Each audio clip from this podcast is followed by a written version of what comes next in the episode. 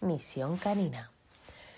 Hoy os propongo una misión práctica y a la vez observacional. Eh, lo que os propongo es lo siguiente.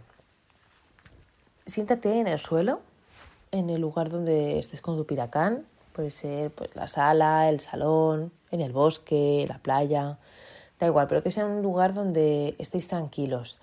Por ejemplo, si es exterior, pues bueno, no es el momento cuando haya, pues esté jugando con otros perros o esté socializando o, o haya, pues eso, ¿no? Mm, factores externos que nos estén afectando. Prefiero que sea pues en un lugar que realmente pues solo estéis vosotros.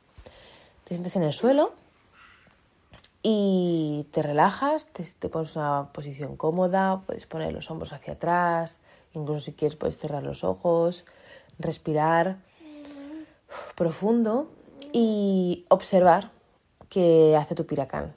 Si te acompaña, se acerca, si se acerca y, quiere que, bueno, te propone que le toques, pues lo haces.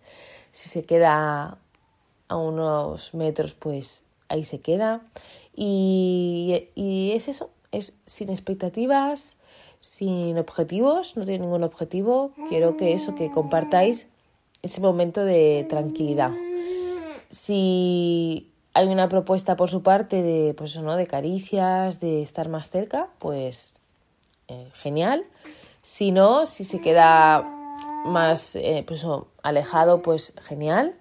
Y, si se va de la habitación, también genial. O sea, lo que buscamos es observar qué es lo que, qué es lo que ocurre. Así que os dejo con, con esta propuesta.